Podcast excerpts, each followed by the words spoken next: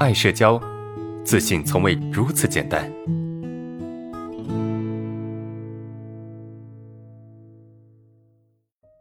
来看第二个问题，呃，给人发微信总是犹犹豫豫怎么办？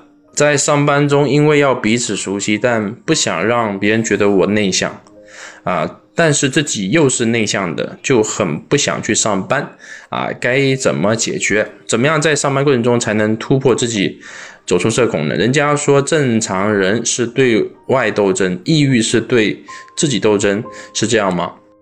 你这里面有两个小问题哈，一个是你你跟别人发微信很犹豫怎么办？为什么犹豫呢？因为你不敢去。想到什么说什么，你不敢是啊，有什么话就直接发，你不敢这样子，因为这样子发，你可能担心自己会发错啊，会说的不好，对吧？担心别人会怎么去看你，怎么去评价你，这个是这是一个哈，啊，然后呢，你要跟对方去彼此熟悉，对吧？不想让别人觉得内向，但是自己又是内向怎么办？啊，很不想去上班，就是你如果是一个内向的人。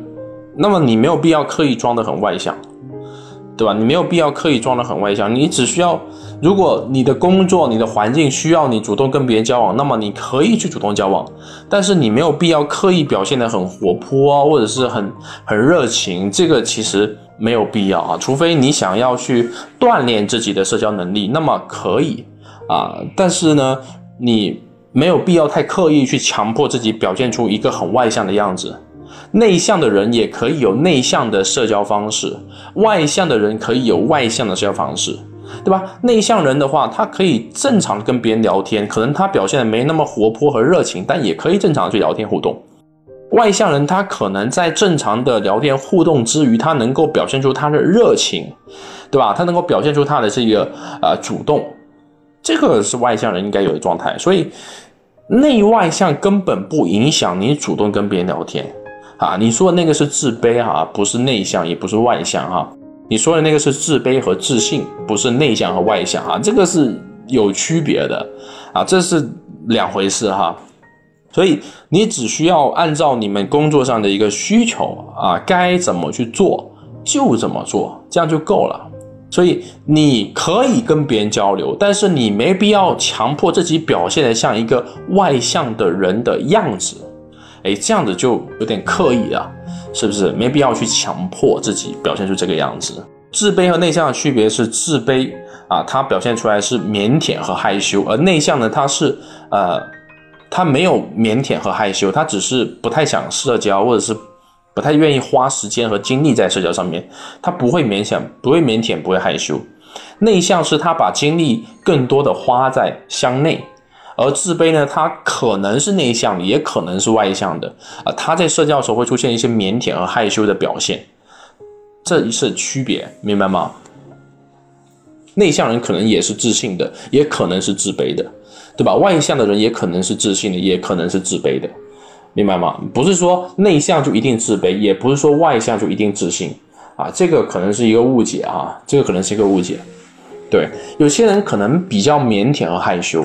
但他绝对是外向的，对吧？你可能有点腼腆害羞，这个腼腆害羞影响了你主动去跟别人交往。但假设你没有腼腆和害羞了，你就会变得非常的外向啊！在我们接触这些学员中，也很多是这样的情况啊，对吧？所以，呃，你说你自己内向，但是别人不会讨厌内向的人啊。内向的人有内向的社交方式，你只需要按照需求去表达你自己。没有必要强迫自己非得表现的有多热情，因为你越强迫自己，你越表现不出来。没有，强迫是一种压抑啊！哈，强迫是一种压抑。呃，在上班过程中怎么去突破社恐呢？突破社恐其实不是你想象中那么难啊，不是像你想象中那么难。就是社交恐惧就在于你能够去在面对各种各样的人的时候，能够正常的去做自己，正常去表达自己。而我们有一个误区就是。上班中要去突破社恐，那你如何在上班中去突破社恐呢？你就不能够保持你原来的这种社交方式了，对吧？你原来到办公室，然后就坐在你的这个工位上面，啊，就没了，没有什么其他社交，除非有一些工作上的往来，否则就不跟你的同事社交。那假如说你想在上班过程中顺带去突破你的社恐，那么你就不能仅仅只是跟你就近的一些同事，或者是有工作上往来的同事去交往了。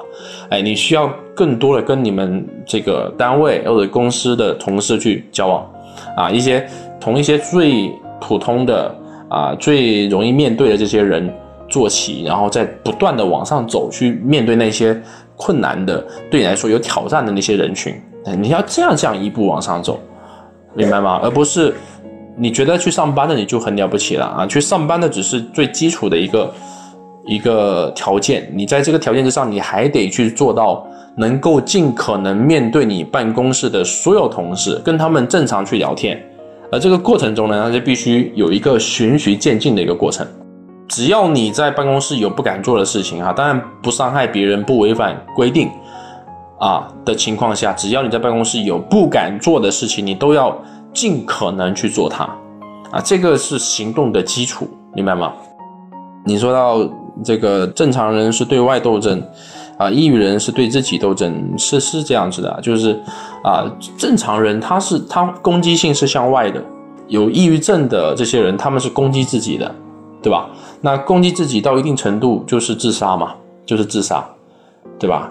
嗯，这个就是抑郁症的一个简单的一个表述啊。正常人是攻击性是向外的，会向外去展现的，而抑郁症它是向内的，它都是压抑的，就是攻击自己的，对吧？攻击到一定程度就是把自己给给搞定哈，给了断了，就是这样子。